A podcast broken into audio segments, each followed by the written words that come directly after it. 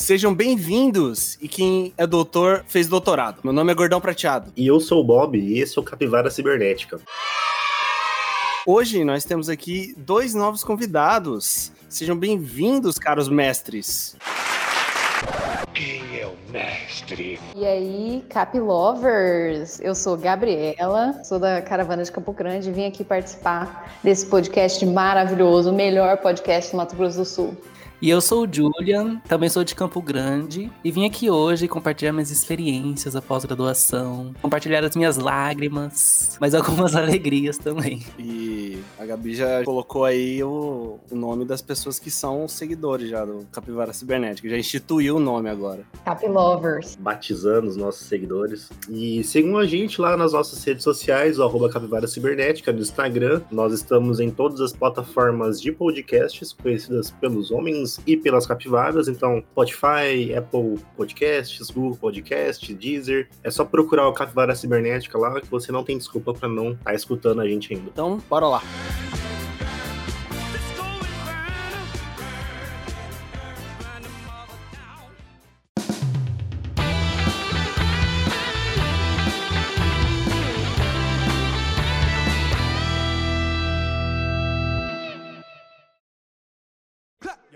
Everybody, if you got what it takes. Cause I'm Curtis Blow, and I want you to know that these are the breaks.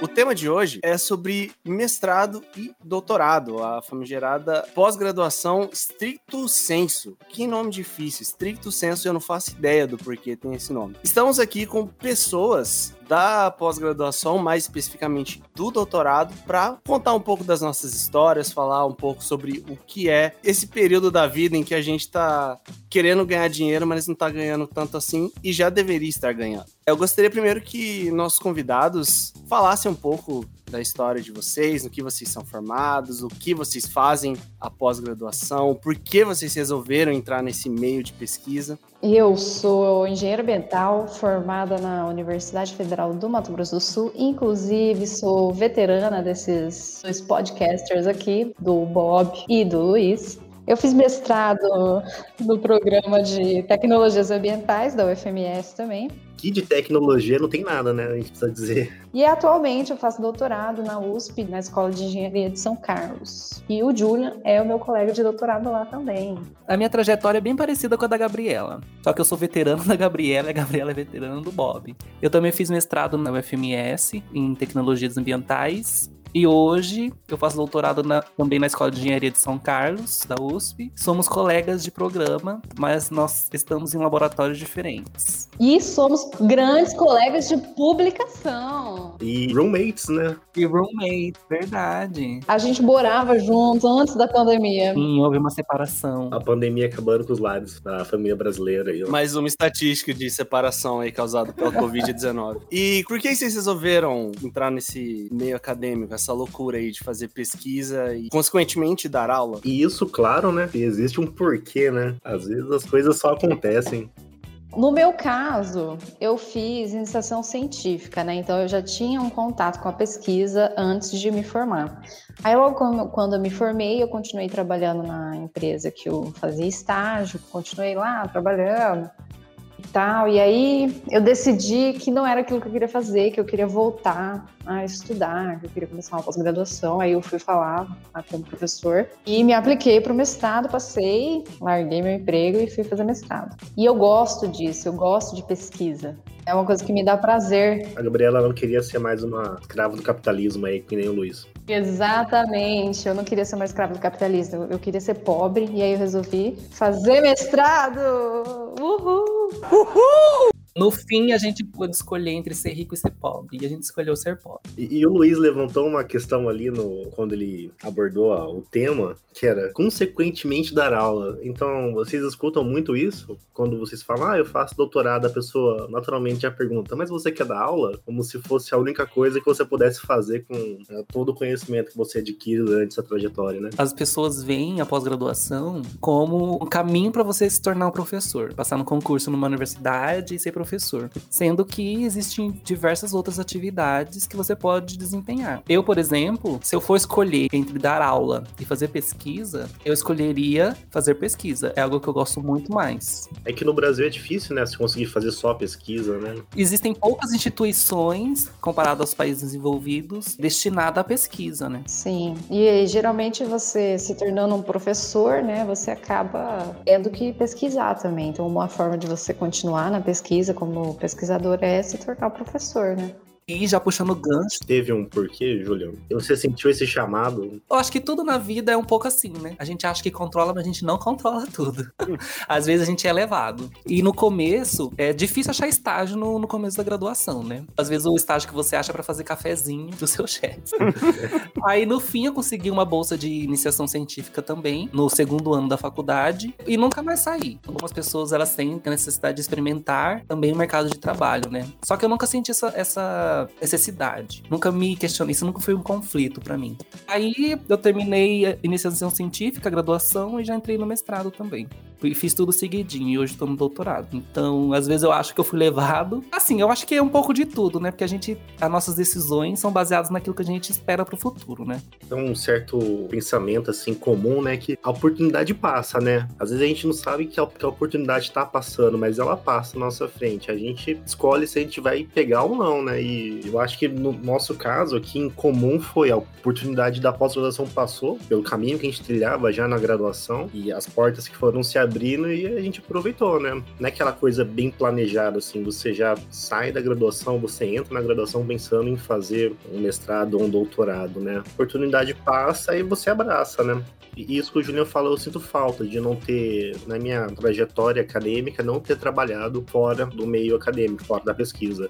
Porque quase sempre a gente não sabe o que a gente quer, né? E a, o único jeito de descobrir é explorando to, o máximo de coisas que a gente consegue, né? E eu fico, às vezes, me questionando, sabe? Talvez se eu tivesse tentado outra coisa, talvez não, né? Com certeza eu teria feito escolhas diferentes. E muitas das escolhas que eu acabei fazendo nessa trajetória foram escolhas, as escolhas mais fáceis, né? As mais cômodas para mim. Tanto que quando eu fui entrar no doutorado, eu tava terminando o mestrado, eu recebi alguns convites de outros professores para me orientar. Caralho, o maluco é brabo. Requisitado, menino. Nossa, que disputado. É, eu recusei dois convites de, de orientação. Jogador caro que chama. Acho que foi a única escolha que eu fiz na trajetória acadêmica, que foi uma escolha que eu pensei antes de tomar. Eu parei e falei, será que é isso que eu quero? E eu, como eu não tinha certeza que era aquilo que eu queria, eu recusei. Eu falei, ah, eu prefiro me arriscar e tentar achar outra coisa do que pegar essa oportunidade fácil de bolsa aqui, que seria cômodo eu pegar quatro anos de bolsa. Aí eu pensei e falei, ah, eu acho que não é o que eu quero e eu vou recusar. Aí eu fiquei seis meses fora da academia e voltei porque eu achei um professor que trabalhava com algo que eu gostava. E eu falei, é, eu acho que essa pode ser a oportunidade que eu queria, não a oportunidade que me apareceu, sabe? Ficou seis meses batendo massa, aí se arrependeu.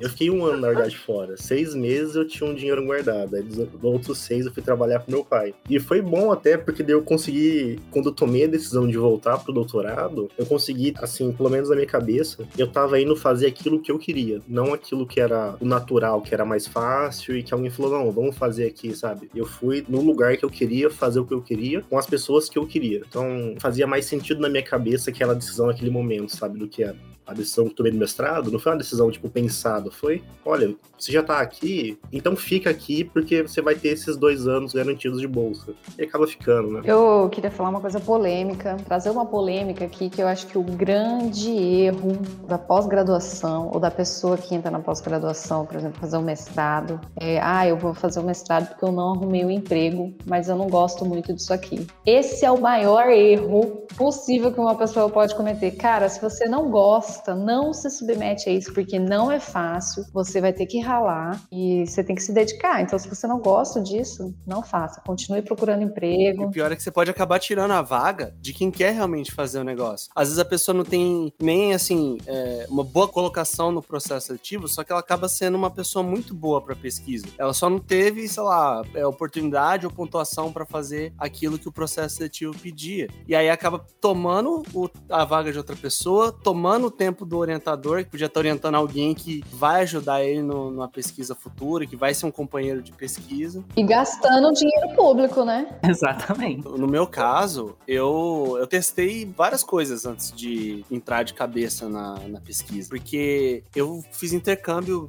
bem no meio da faculdade ali, no quinto semestre, no sexto semestre. Eu fiz intercâmbio e aí é, a minha pesquisa foi uma droga no meu intercâmbio. Tinha que fazer uma pesquisa no final de um ano lá e foi uma droga, foi uma experiência muito ruim, traumatizante. E aí eu voltei para Campo Grande querendo um estágio para atuar na área. Falei, cara, nunca mais eu vou mexer com esse troço na minha vida, que é chato. E aí eu fui procurar estágio, não consegui. Aí de repente surgiu uma vaga de administração científica, falei, ah, tô precisando de dinheiro, vou fazendo. Um negócio que eu nem gostava, era pra mexer com efluente, mexer com esgoto, mexer com lixo e, e fezes de criança. E é literalmente isso, não tô brincando. time. Que nojo. E também foi uma experiência que não foi muito proveitosa, porque era uma área que eu não gostava. Eu sei bem. E aí eu passei no, no processo seletivo da empresa Júnior de engenharia que tinha lá, fiquei quase dois anos na empresa Júnior, só mexendo com projetos, coisas do mercado de trabalho e meio que me projetando para isso. Mas eu sempre gostei de dar aula, eu sempre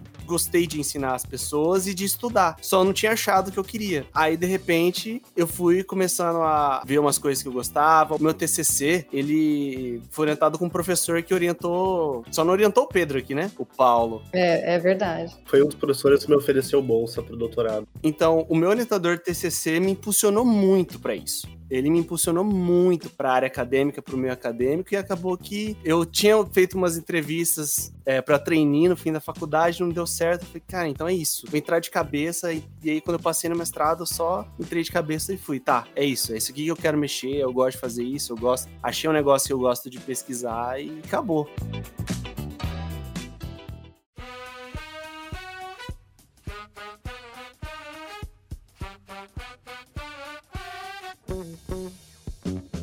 Pra gente explicar um pouco o que é o mestrado, o que é o doutorado, a primeira coisa que eu gostaria que vocês ressaltassem era qual era a expectativa de vocês antes de entrarem e qual foi a realidade depois que vocês estavam lá dentro. Porque, assim, eu achava que eu, por exemplo, ia aprender a dar aula, porque ah, todo mundo aqui é bacharel. Ninguém teve uma matéria bendita sobre pedagogia. E os cursos de licenciatura, todos têm, sei lá, metade do curso é pedagogia e é prática. E eu achava que no mestrado mesmo eu ia ter aulas sobre isso e acabou que não teve uma aula sobre dar aula. Exatamente.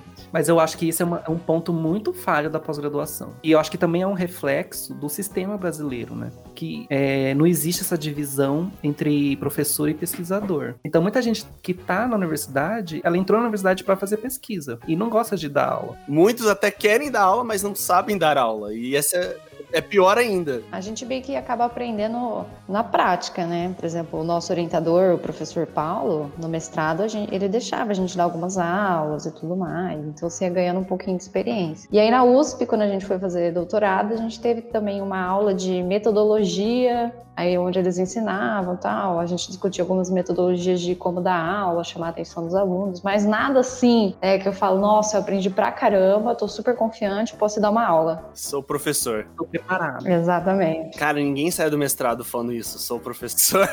E eu acho que a maioria dos professores que a gente tem na faculdade, assim, na graduação, que não são de departamentos que tem essa pegada de licenciatura, né? Então, professores que são de, de formação de engenharia, a maioria deles, às vezes, ou não, não quer dar aula e não sabe, né? Só aqueles professores que vêm da matemática, da física. Em relação à pesquisa, assim, o que vocês esperavam que foi totalmente frustrado? Eu quero dizer aqui que eu fui enganado. Quem não, Julian? Quem não? Que, ah, desde a graduação eu fui muito iludido. Porque quando eu tava na- no ensino médio, me falaram assim: engenharia ambiental é a profissão do futuro. Mentira! Você vai ser rico. e eu caí como um patinho. Até hoje eu tô esperando a riqueza chegar. E na pós-graduação foi um pouco assim também, gente. Porque assim, eu entrei no PGTA. Antes da gente tinha muita bolsa. E a questão também não é nem só bolsa, é recurso, né? Porque para fazer pesquisa você precisa de dinheiro para comprar equipamento, para comprar material, essas coisas. E quando falta, o perrengue aumenta, porque assim, fazer pós-graduação não é fácil, né? Ainda quando você encontra mais algumas dificuldades, você vai, assim, desanimando. Aí eu falei, não. Me falaram que na USP lá a sobra dinheiro, gente. Aí eu fui feliz. Ai, gente, logo no ano que eu entrei, ano da vaca magra, meu Deus do céu. Esse ano, então, nem pensar, né? Então eu fui muito iludido nesse quesito, gente.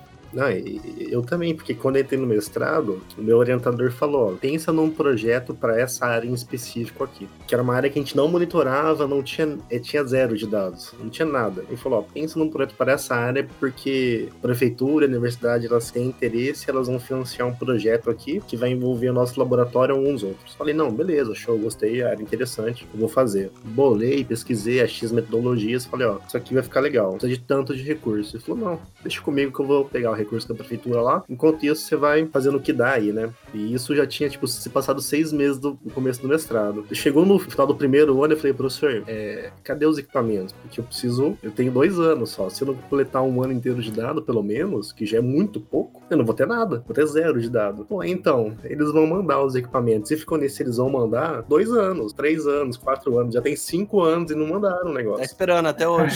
Aí você entra com um prazo definido, você planeja todo o trabalho, pesquisa metodologia, fala, dá pra fazer isso aqui, isso aqui vai ficar legal, a gente vai conseguir entender os processos aqui, tentar achar uma solução, mas e aí, não anda, sabe? Você fica nessa expectativa de vir, de vir e não vem, sabe? É, isso é um pouco decepcionante, assim, sabe? A, a lentidão que tem a, a certas Falta coisas. dinheiro e vontade política, né? Às vezes, até quando tem dinheiro, é muito lento, sabe? É, tipo, difícil de conseguir, é difícil de acessar o dinheiro. O dinheiro demora para vir, aí você precisa comprar e tem que ah, sabe, às vezes é um pouco difícil de desenvolver, sabe? Isso é uma diferença muito grande do que, por exemplo, acontece nos Estados Unidos. Porque é, eu fiz umas matérias lá que era de pós-graduação. Era matéria, assim, que era tanto para graduação quanto para pós-graduação. E pelo que eu via lá do pessoal que tava na pós-graduação, o dinheiro, ele não vinha, óbvio, ele não vinha do governo. Lá não tem faculdade pública. Lá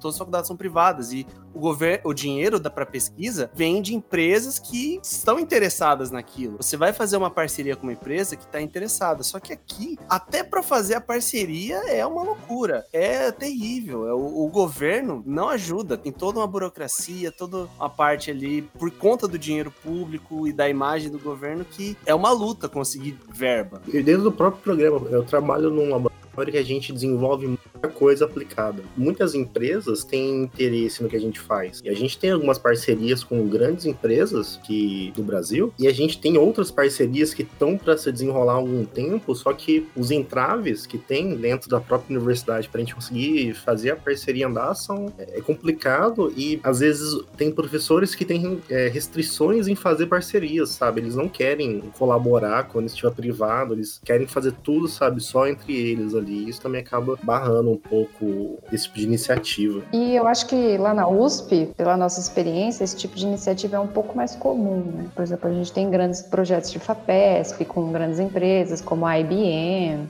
e entre outras. Por exemplo, quando tem feiras de estágios, de emprego, com várias empresas lá, tipo Nubank. Tiveram, tipo, várias empresas e é muito mais aberto.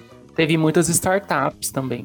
É porque a USP é estadual, né? A relação é diferente do, do que uma universidade federal. Eu acho que é mais fácil. Sim, gente. E um pouco do, do centro, né? Por exemplo, o USP é São Paulo, né? Então você tem também mais indústria, né? Mais é, terceiro setor perto, né? Aqui a gente está no estado que é basicamente agropecuária, né? Então, às vezes você não tem empresas que atuam numa região que tem algum interesse né, em, em certo tipo de pesquisa. Mas eu vejo também que é um pouco de visão do corpo universitário. Concordo plenamente. Comparando a visão da, dos professores, a visão da universidade paulista, por exemplo, com a Universidade do Mato Grosso do Sul, aqui as pessoas são muito cabeças fechadas. Ficam muito no, na bolha, sabe? E esquece que o papel da universidade é também contribuir com tecnologia nas empresas, no setor privado e na sociedade. Eu acho assim que é muito heterogêneo essa relação da universidade e sociedade ao longo do Brasil inteiro, sabe? Falta capitalismo na, nas universidades públicas, é isso?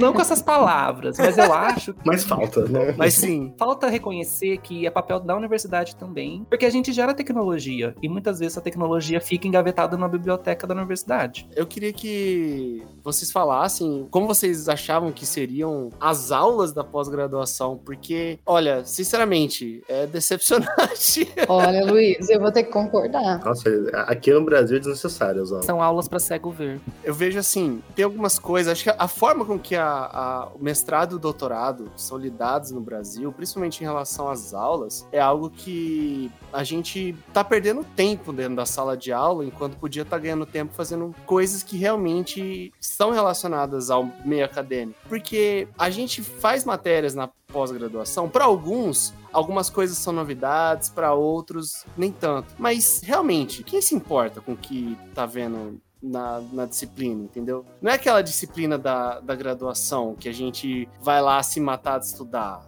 Muitas vezes é algo, uma disciplina que é obrigatória, só que pra gente é 100% irrelevante. E você acaba vendo a mesma coisa que você viu na graduação. A gente tem umas disciplinas que são idênticas às da graduação, por exemplo, faz o menor sentido, sabe? E assim, algumas outras que tem na graduação, que tem na pós, por exemplo, né, estatística. Você faz uma graduação em estatística e tem na pós. E estatística na pós é um ponto muito importante. Só que assim, pelo menos a gente, a que eu fiz, né? É um negócio tão mal explorado e é, apresentado de um jeito tão é, mal embalado que é chato e você acaba não aprendendo nada, sabe? Alta profundidade na discussão, né? profundidade, uma aplicação, sabe? Eu sempre achei que esse tipo de disciplina na pós poderia ser dada como um case, sabe? O professor traz um- uma dissertação de alguém que já defendeu ou inventa uma, explica a matéria ao, ao longo que ele vai fazendo as coisas, sabe? Ó, pra gente conseguir também linkar as coisas, sabe? Às vezes. Falta isso ser apresentado de uma maneira, uma maneira mais adequada. Mas esse tipo de aula que a gente tem e, e acha que é ruim, que é mal feita, isso é um reflexo do caso que o professor também é um professor pesquisador, então ele tem que fazer um milhão de atividades muitas vezes não tem tempo para preparar uma boa aula e acaba dando aquela aula mais ou menos. Por exemplo, eu e Júlia fizemos uma matéria na USP excelente. A professora tinha o quê? Uns dois orientando só. Era nova no programa, nossa, foi assim, excelente. A gente aprendeu muita coisa. Não são todas que são ruins, mas a maioria, é, confesso que é decepcionante. Eu meio que discordo disso aí, Gabi, porque eu fiz uma matéria, eu fiz ela no doutorado. Eu tinha feito ela no mestrado, mas como eu, era o único aluno no mestrado, um pouco diferente. Daí eu refiz ela como se fosse ouvinte, mas também participando ativamente da aula. E, sem querer puxar saco, mas já puxando, era a matéria do, do meu orientador. Um abraço, Thiago. E aí a gente tinha uma parte que era teoria, e do meio da- do semestre pra frente foi só discussão de artigo, e a gente pegando artigo e apontando o que, que podia melhorar, como que aquela pesquisa foi feita. E poucas disciplinas eu vi sendo trabalhadas dessa forma. Às vezes o professor chegava e falava, ah, lê tal coisa. Beleza, você lia e, e dane-se. Às vezes você nem lia, você só falava, ah, li sim, legal. Só que acho que não necessariamente o, o professor ele precisa assim trazer um material absurdo. Às vezes só dele passar alguma coisa para os alunos discutirem, eu acho que já melhora muito o nível da aula do que ficar o professor passando slide e você anotando coisa, sabe? Acho que falta isso. E eu acho que tem uma outra questão também, Luiz, que influencia muito. Professores que estão há mais tempo no programa, acho que seriam menos desculpa para ter uma aula ruim. Porque o cara tá tanto tempo no programa, às vezes ele dá a mesma matéria, ou ele já deu aquela matéria tantas vezes, que o cara tem a capacidade de preparar um material mais adequado, sabe? Ele consegue, ao longo do tempo que ele dá aquela disciplina, ter produzido um material de aula mais interessante, sabe? Ah, velho. Mas se idade fosse um parâmetro, nossa graduação seria diferente. É o inverso disso do que o o Pedro está falando em relação a dar.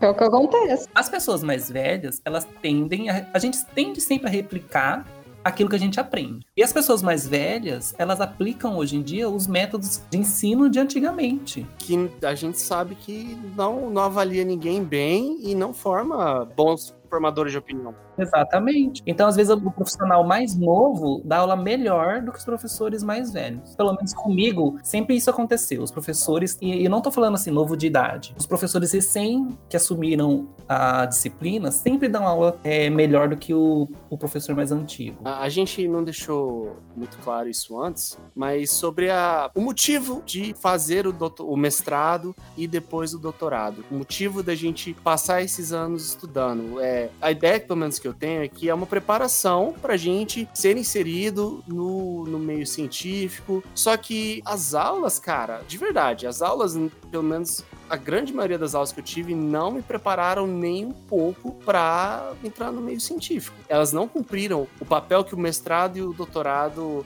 colocam como objetivo pra gente. Então, eu devo muito, e provavelmente vocês também, ao orientador, porque senão a gente, se depender só das disciplinas, a gente estaria perdido sem nem saber como nem como ler um artigo direito. E a expectativa versus realidade. Expectativa, você acha que vai aprender alguma coisa na matéria. Realidade, você vai aprender sozinho. Às vezes a gente fica, meu Deus, terminei mestrado. Ah, Porque às vezes a gente vai na onda e acaba fazendo mestrado na mesma instituição onde a gente terminou a graduação, né? Na maioria dos casos. Aí a gente termina o mestrado e fala, meu Deus, e agora? Vou fazer doutorado onde? Quero renovar, quero ir para outro lugar. A gente fica na dúvida qual que é a melhor, qual que é a melhor, mas no fim, resumindo, meu anjo, quem vai fazer a pós-graduação é você. É a sua vontade, a sua proatividade. Exatamente, Julian. Cara, uma dica: se você quer fazer pós-graduação, seja proativo. Vá atrás. Seja o seu orientador, se oriente, vai atrás. Porque, cara, o seu orientador, ele pode te dar até uma direção, falar, ah, acho que é melhor você seguir aqui, mas quem vai seguir esse caminho é você. Então, cara, corra atrás. É, nesse quesito, eu acho que depende menos do lugar, mais do orientador, sabe? A escolha. Pelo menos no meu caso, a escolha de onde fazer foi mais não o lugar, mas com quem, sabe? Eu quero fazer certa coisa. Essa questão do orientador, muitas vezes a gente entra sem conhecer o orientador. Um exemplo meu foi isso. Eu entrei no mestrado, nunca tinha trabalhado com o meu orientador.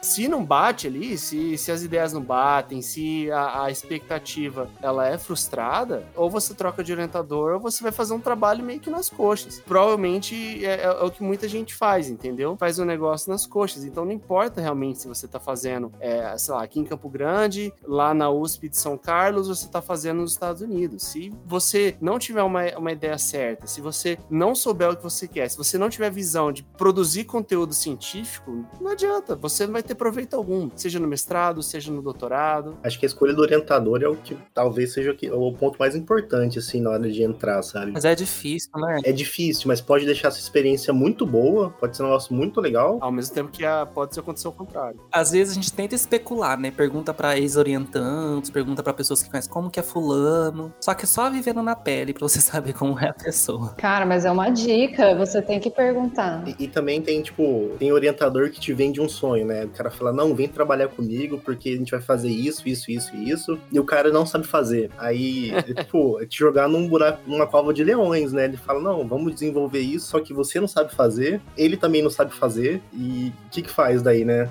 Essa é uma das diferenças que eu mais achei legal, assim, entre o mestrado e o doutorado. Porque no mestrado, pelo menos comigo, foi assim. Eu via um trabalho e falava, tá bom, dá pra fazer. No doutorado foi não, tipo, eu levei o sonho pro meu orientador, entendeu? Eu levei e falei, véi, dá pra fazer isso aqui. É algo que nem sempre é o orientador que vai vir com a ideia. Eu acho que, na verdade, pessoas de doutorado, muitas vezes é o contrário. Você que vai chegar com a ideia e falar, ó, bora fazer isso aqui. Dá. Ele só vai olhar e vai falar, ok, dá. Eu acho que essa é uma diferença muito importante. Faz parte do processo seletivo, né? Você já Uhum. entra com Sim. um projeto, o projeto que você cria junto lá com o seu orientador. Então, a, a ideia, ela vem de você, mas essa ideia só vem porque você ganhou lá uma maturidade no mestrado, que geralmente no mestrado você já entra com o projeto do professor, né?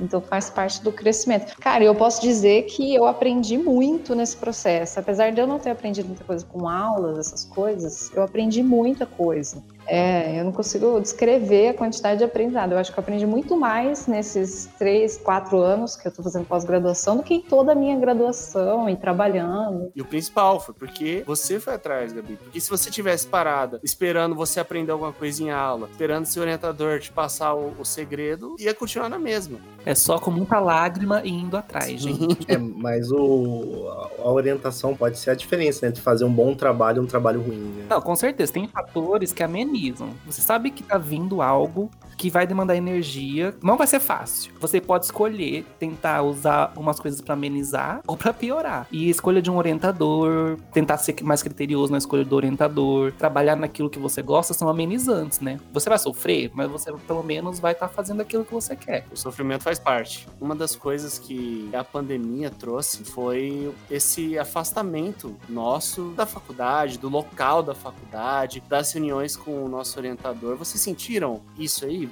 Ainda mais principalmente vocês que são de Campo Grande e fazem o doutorado lá no interior de São Paulo. Vocês sentiram que a pandemia aumentou muito essa distância? Sim, muito. A gente que é da pós-graduação, a maioria das pessoas tem as exceções, né? Mas a gente não vê muito o nosso orientador. A gente vê mais assim nos ambientes acadêmicos, né? Na aula, às vezes você cruza com o seu orientador, já é aquele momento que você aproveita para tirar uma dúvida, para conversar sobre alguma coisa da pesquisa. E principalmente para mim, isso foi uma coisa que a pandemia tirou, porque cada um na sua casa não tem mais esses encontros casuais com seu orientador, né? Aquela oportunidade não tá programada, mas é uma oportunidade para você tirar alguma dúvida, conversar. Então, assim, o distanciamento social aumentou mais aquele abismo que existe entre orientador e orientando, né? E uma coisa também que, nossa, senti muita falta da, na pandemia foi a convivência no laboratório, por exemplo. Eu trabalhava no laboratório com várias outras pessoas. Aí, ah, eu tô fazendo uma coisa aqui, aí de repente você discute com seu colega do lado e você ali na hora, às vezes você já resolve, você já pensa em outra coisa.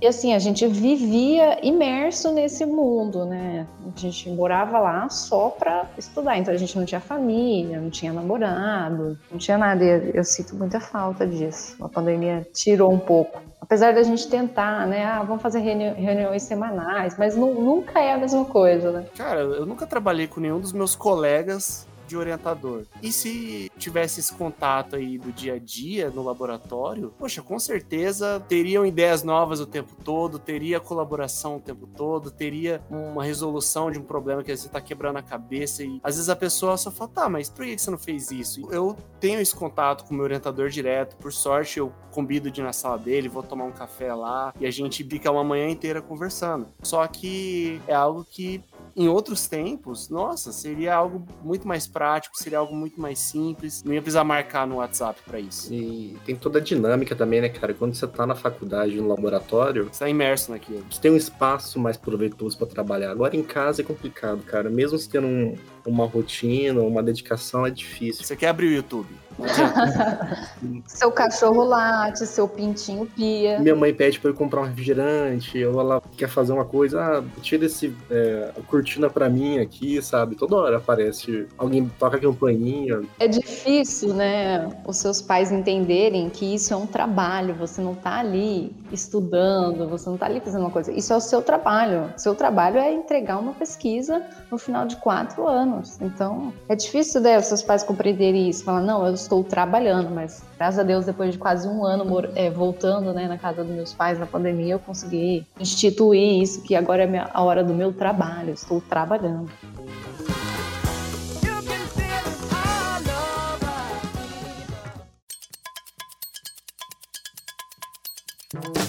O que fazer depois? Tanto depois do mestrado quanto depois do doutorado. E aí? Boa pergunta. Esperar um concurso. Ser atendente de caixa, cara. Sempre tem uma oportunidade aí. Olha, gente, mas eu quero aproveitar essa pergunta pra expor a minha frustração. Mais uma ilusão que me fizeram acreditar. Quando a gente entrou na pós-graduação, a realidade econômica do país, o projeto político era outro. O dólar era um pouquinho mais barato na época. Hoje eu sinto, eu sinto assim, a minha frustração vem pelo fato de que eu estou me profissionalizando, eu estou me preparando, e eu vou sair do, da pós-graduação e assim, não tenho perspectiva de ser absorvido por esse mercado. Um dos caminhos que se abre normalmente para o pessoal que desenvolve um bom trabalho na pós-graduação é fazer um pós-doutorado, né? Mas daí é sempre um período curto, né? É importante ressaltar isso. O pós-doutorado, só pra libertar a galera aí de uma ilusão aí, pós-doutorado não é título. Quando alguém fala que é pós-doutor em alguma coisa e ele tá se achando por isso, gente, não confia nessa pessoa, é mau caráter. É mau caráter. Se fala que é pós-doutor em alguma coisa, isso aí é um migué enorme. Porque o que que é o pós-doutorado? É uma. É um artigo que tem que fazer em um ano. É basicamente isso. É. É um estágio, né? O pós-doutorado não é um título. O maior título é o de doutor. Um outro caminho que tem surgido muito é ir trabalhar fora, né? Eu digo tanto que assim, ó, se der certo ir pro intercâmbio, o professor que vai me receber fora do país é brasileiro. Acho que tem muito campo pra gente fora. E uma coisa também interessante é que a própria questão de pesquisa na iniciativa privada é muito forte no, principalmente nos Estados Unidos e na Europa. Você tem empresas que pagam pesquisadores. Vou dar um exemplo bem tosco, mas o Google. O Google é um grande exemplo disso. O Google quer pesquisador o tempo todo lá dentro. E a gente aqui no Brasil não tem muito essa perspectiva de trabalhar no Google. A gente pensa, ah, não, vou passar num concurso numa faculdade, acabou. Agora estão surgindo iniciativas, né? Tem do Sebrae, tem um programa que inclusive eu estou participando, que é o Catalisa ICT, que é um programa do Sebrae para fomentar a transferência de tecnologia das universidades para o setor privado, tanto na formação de novas é, empresas quanto na transferência de tecnologia, né? Que é voltado só para pessoas com mestrado e doutorado. Então só concorrem é, pós-graduandos ou pessoas que já são pós-graduados com a, a, a, ideia de transformar as pesquisas em produtos, em serviços, em tecnologia para o mercado. Então isso ajuda na hora de você conseguir transformar aquilo que você desenvolve em algo realmente aplicado, né? E também varia bastante da área, né? Por exemplo, eu estou numa área que basicamente tudo que a gente faz é aplicado. Algumas outras áreas não são tão aplicadas assim, né? E as pessoas têm dificuldade de ver valor nisso, né? Também a gente tem uma dificuldade de mostrar o valor disso. E eu quero aproveitar esse gancho e puxar um, um assunto polêmico também, que é sobre a divulgação do, da ciência que a gente faz. Porque eu creio que assim, o nosso produto como pesquisador não necessariamente tem que ser a divulgação. Você tem que fazer ciência, mas você não necessariamente precisa divulgar com um formato de artigo, até porque o artigo já é algo nichado. Mas para vocês, o que é mais importante? É você publicar muita coisa, é você publicar algo de qualidade, é você fazer com que esse conhecimento chegue a todo mundo, ou fazer com que esse conhecimento chegue a quem é especialista na área? Eu acho que você publicar um artigo com um bom material bem escrito já é um desafio, mas um desafio maior ainda é você tentar comunicar, levar aquilo que você fez para as pessoas que são interessadas na área. É muito mais difícil. Então, assim, por exemplo, o meu trabalho é sobre seguros de water utilities são seguros contra secas, enchentes.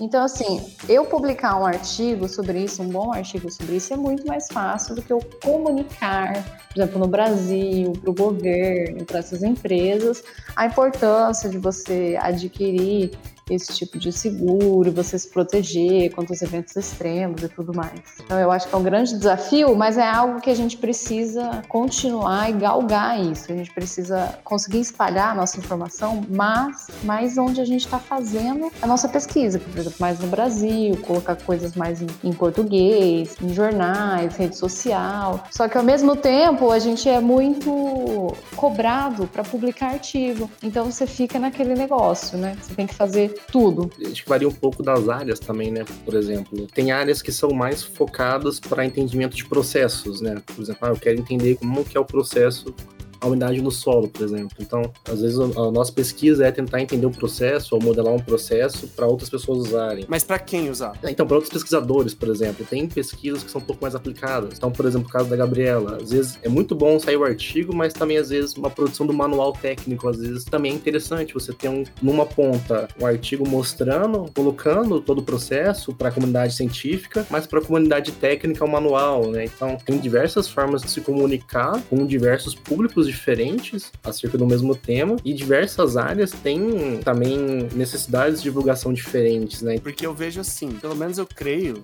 que nós aqui, nós quatro, acho que o nosso produto de pesquisa aí poderia ser algo muito mais divulgado, poderiam ser coisas bem importantes, por exemplo, para gestão pública. Só que eu não vejo a comunidade acadêmica no Brasil se preocupando tanto com isso. Se preocupa mais, por exemplo, em publicar em uma revista enorme com, é, a gente chama de fator de impacto, que seria uma métrica de relevância e abrangência dessa revista. Só que a gente está preocupado em publicar uma revista com alto fator de impacto do que, por exemplo, mostrar isso para, sei lá, para a prefeitura da nossa cidade, entendeu? Não só nós, quatro, mas falando o meio acadêmico de forma geral. Vocês não acham que é um problema sério, é, uma, é um foco que a gente deveria ter e que a gente não está tendo? Eu tenho a mesma opinião. E falta muitas vezes, eu acho, no na pesquisa brasileira de atingir a sociedade. Outras camadas da sociedade a não ser a, a acadêmica, né?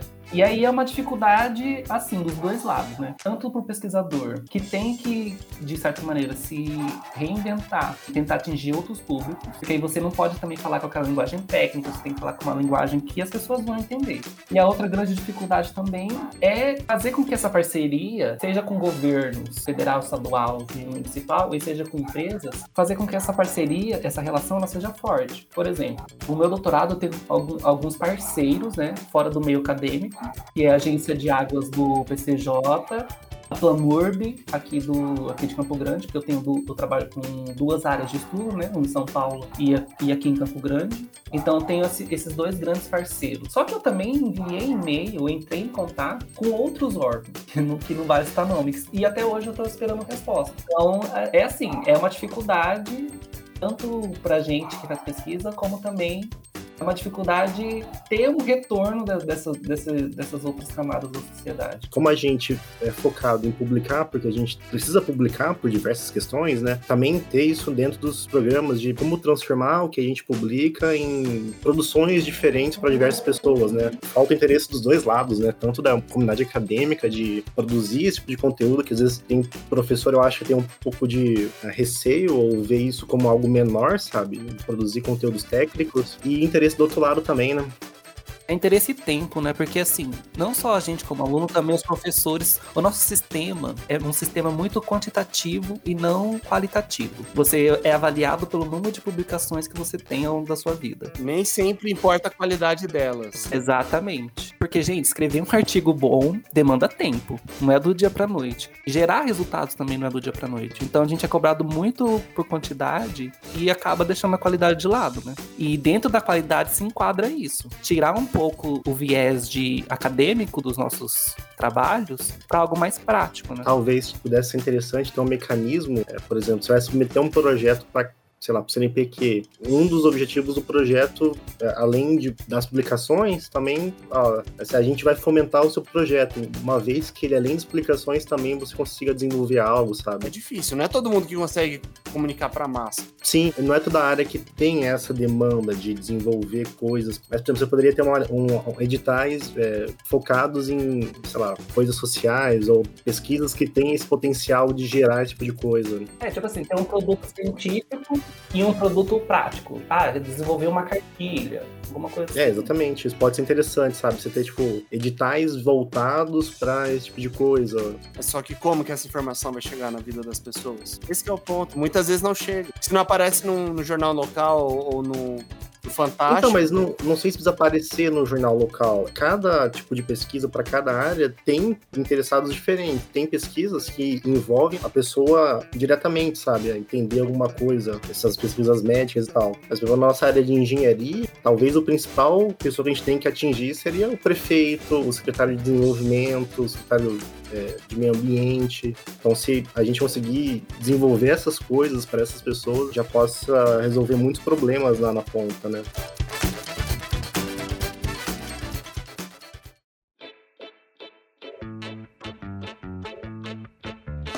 Nós abrimos uma caixinha de perguntas no Instagram, recebemos algumas perguntas. Nós não vamos falar todas, porque algumas creio que já foram sendo respondidas ao longo do episódio. Então, a gente separou algumas que a gente não comentou aqui e a gente vai falar um pouquinho sobre isso. Então, a primeira.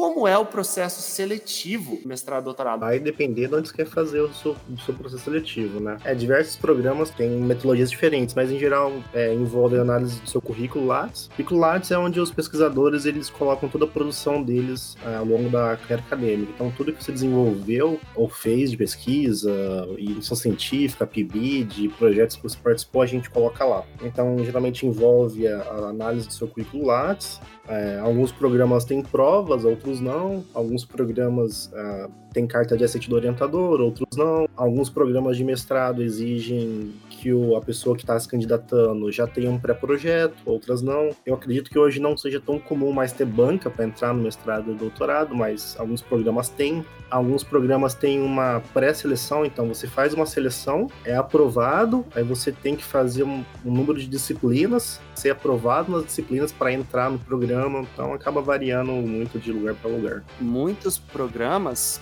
pedem o inglês. É, a gente já comentou sobre isso no nosso programa sobre língua inglesa. Se você não ouviu, escute. E a gente falou sobre a importância do inglês também nesse ponto acadêmico. Muitos programas têm como pré-requisito conhecimento de inglês, seja com uma prova própria do programa ou com alguma prova é, externa de algum método de avaliação de proficiência. Os mais comuns aí, TOEFL, de Cambridge, o IELTS. E recentemente eu soube também que no. Porque o inglês é bem comum na nossa área, né? Exatas e biológicas. Mas esses tempos atrás eu soube que tem programas de humanas também que pede francês além do inglês. Eu fiquei, meu Deus, já não basta tentar aprender inglês. Achei que você ia falar que tava pedindo mandarim já. Falar, gente, se eu não falar mandarim, nem entra aqui. Ó, isso aí tá sendo cada vez mais importante. Chinês cada vez mais importante. Não, daqui a pouco vai, mandarim vai ser obrigatório mesmo. Ah, e só fazendo um adendo, gente, o currículo Lattes, ele é o currículo como qualquer outro, só que o currículo do pesquisador, né? Ele chama Lattes em homenagem ao cientista brasileiro Cesar Lattes. É por isso que tem Lattes no nome. E, e Julian, o que, que o Lattes fez de importante pra gente homenagear ele? Olha, sinceramente, eu não me lembro. Programa com informação. Eu sei que ele foi um físico.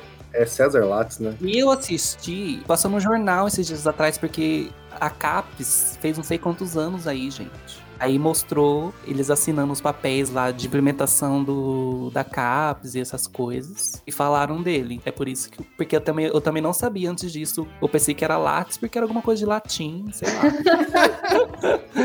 O Lattes, ele foi um físico brasileiro é, co-descobridor do Meson Pi. Eu não entendi o que ele falou. Descoberta que levou à concessão do Prêmio Nobel de Física em 1950. Olha aí, gente.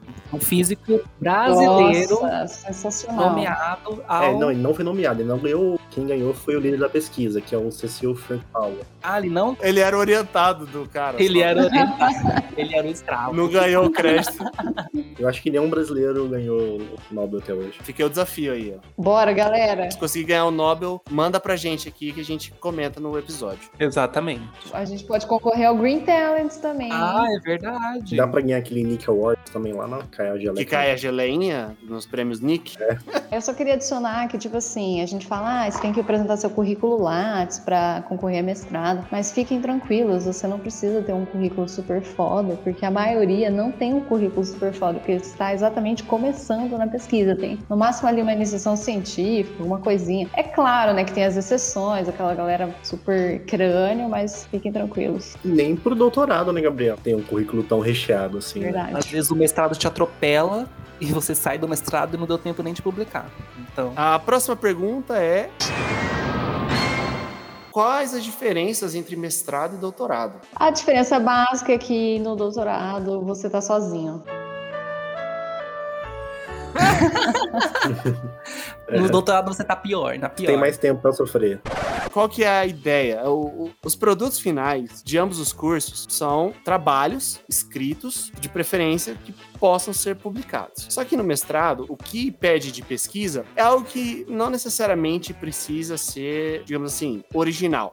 E no doutorado se espera que você tenha uma ideia própria de algo um pouquinho mais. Qual que é a palavra? Um pouquinho mais único, mais seu. Tem que ter inovação, né? Eu não diria nem inovação original, eu digo que tem que ser é algo mais profundo. Assim, algo que você tem que ir além, você tem que cavar o conhecimento um pouco mais embaixo do mestrado. Essa questão de ser original ou não é um pouco mais difícil hoje em dia, né? ainda mais na nossa área. além do próprio tempo que falaram. Porque os programas de mestrado, eles têm uma duração de dois a três anos. Doutorado, ele é um pouquinho mais. Doutorado ali, três a quatro, geralmente quatro. E, inclusive, dependendo onde você fizer, é um pouquinho mais ainda. Você tem aí de, de Eu vantagem. diria que hoje, geralmente, três. Dificilmente você conseguir um lugar que vai te dar quatro anos de bolsa. É, exatamente. Eu vejo o mestrado como um treinamento pro doutorado, é pra te preparar pro doutorado, né? Inclusive, tem muitas instituições que já fazem a graduação e o mestrado juntos, né? Eles têm lá, eles chamam de trilha, trilha, se você vê no final da sua graduação que você quer seguir pelaquela área, no final da sua graduação você já vai fazendo disciplinas do mestrado e fica mais um ano e já sai como mestre. É que aqui no Brasil, para você entrar no doutorado, se eu não me engano, posso estar falando besteira, mas se eu não me engano, é obrigatório você ter o mestrado. Aí tem os doutorados direto, né? Mas aí você tem um ano a mais. Eu acho que na USP, faz doutorado direto, você entra no mestrado, sua pesquisa ela é muito inovadora, já no mestrado, você pode pleitear um doutorado direto daí.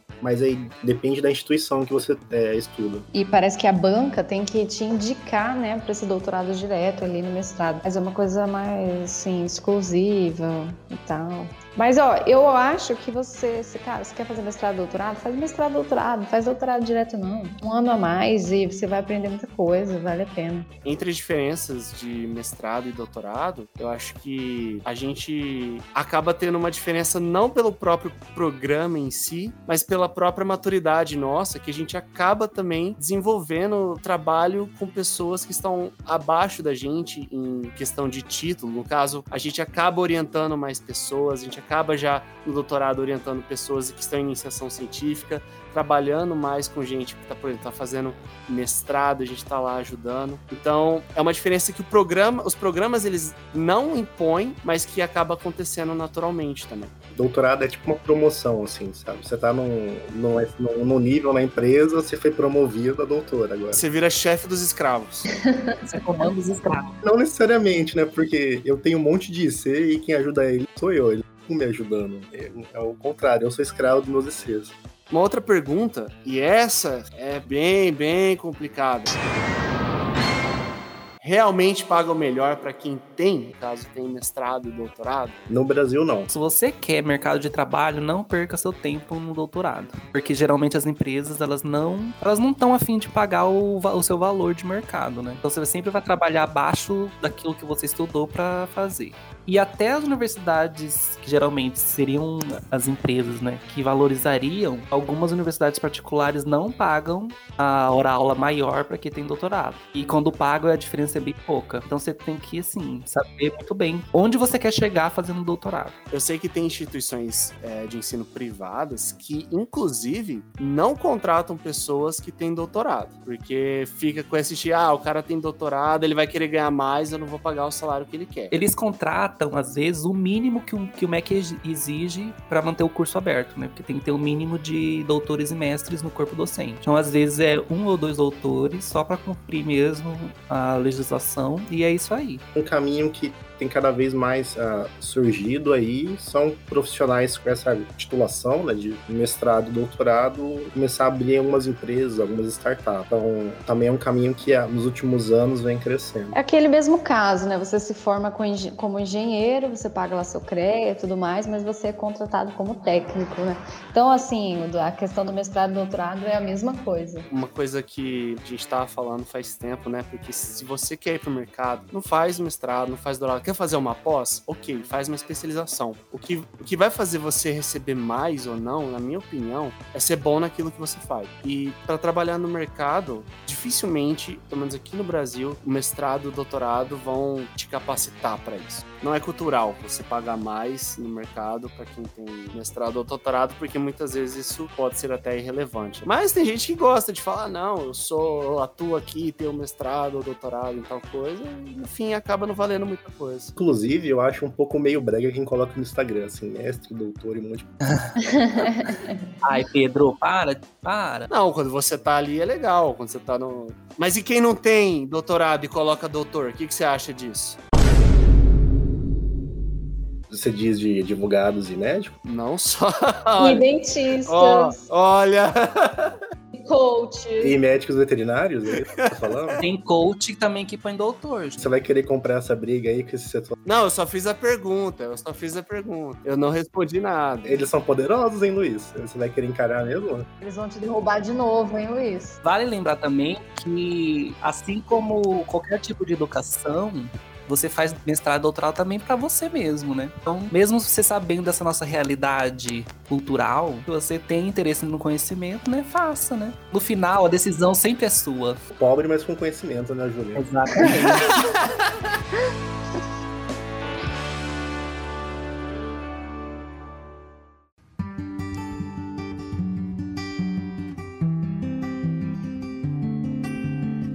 E aí, Cap Lovers, foi muito bom esse podcast, achei muito interessante. E eu vou convidar vocês para me seguir lá no Twitter, onde eu divulgo né, a minha pesquisa, arroba ChiquitoGabi, C-H-I-Q-I-T-O Gabi. Me procurem lá e me sigam, curtam as postagens e vamos apoiar a ciência do Brasil. A Terra não é plana. Será? Me prova. Mostra uma, uma régua no, no horizonte. A gente já discutiu isso aqui no programa, que a Terra é um geoide, tá? Quero agradecer o convite feito. Foi muito legal esse bate-papo, foi muito gostoso. Espero voltar mais vezes. Olha eu que me convidando. Mas o meu Twitter é SonyJulian, S-O-N-E-J-U-L-L-I-A-N. É lá eu divulgo as coisas. Se vocês estão interessados um pouquinho na pesquisa que eu faço, lá eu divulgo algumas coisas de pesquisa. Então, vocês estão convidados a dar uma olhadinha lá, se vocês interessarem. E obrigado, gente.